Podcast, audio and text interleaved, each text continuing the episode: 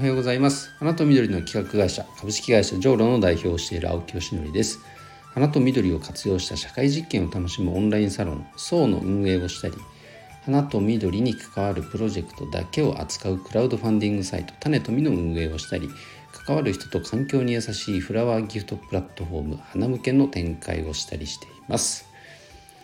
えー、さて今日はですね損切りのタイミングについてお話をしたいと思います。えー、それでは本題に入る前に1点お知らせです。えー、オンラインサロンソーではですね、5期生の募集をしております。えー、っと、花かけるまるといったプロジェクト、花を使って例えば社会課題を解決するとかね、今現在だと6つのプロジェクトが同時進行していますが花かける子どもとか花かけるサードプレイスとかそういったテーマを掲げてそれをプロジェクト化して具体的に、えー、とアイディアを形にしていくということを同時進行でやっています。で一人だとねアイデア自体はあってもそれを形にして前に進めていくっていうことがどうしてもハードルを感じてただの飲み会のネタで終わってしまうということはただあろうかと思いますのでそんな時にはこのコミュニティの力を活用して具体的にアイデアを形にするここにチャレンジしていただきたいなと楽しんでいただきたいなと思います。花の業界の人はもちろん業界外の方も絶賛参加中でございます。で初月無料で参加できますのでお試しに覗いてみてもらって楽しそうだなと思ったら2ヶ月目以降、えー、月会費3000円になりますのでご参加いただければと思います。お待ちしております。えそれでは今日はですね損切りのタイミングについてお話をしたいと思います。で僕はですね花と緑をコンテンツで扱う扱ってそれをいろんな企画に落とし込んで商品サービスにするという、えー、動き方をしているので、まあ、同時進行でいろんなプロジェクトを実行しているんですね。でそうすると、まあ、ユニクロの柳井さんじゃないですけど一勝9敗つまり10回打席に立てばそのうち勝つのは1回だけだよとあ、柳井さんをもってして一勝9敗ですから僕なんかのレベルだともっともっと打率は低いんですよ。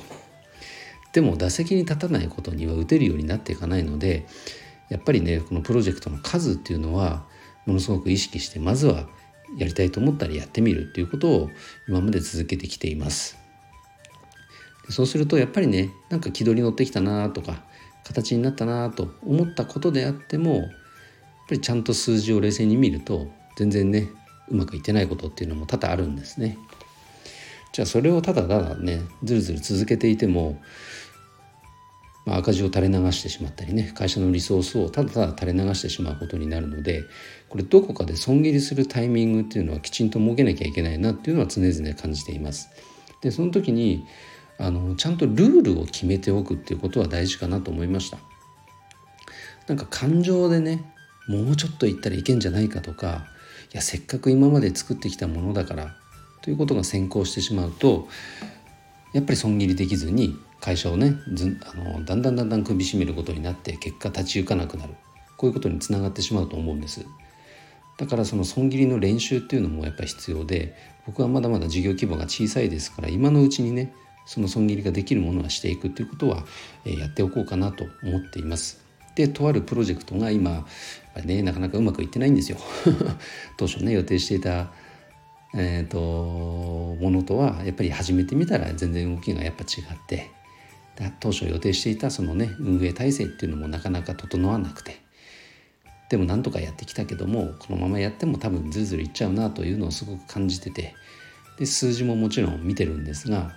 こうなった時にきちっと数字を見てじゃあ例えば3ヶ月連続赤になったらやめようとかそのルールを決めておく必要があるなと思ってですね自分の中では決めたそのルールがあるんですが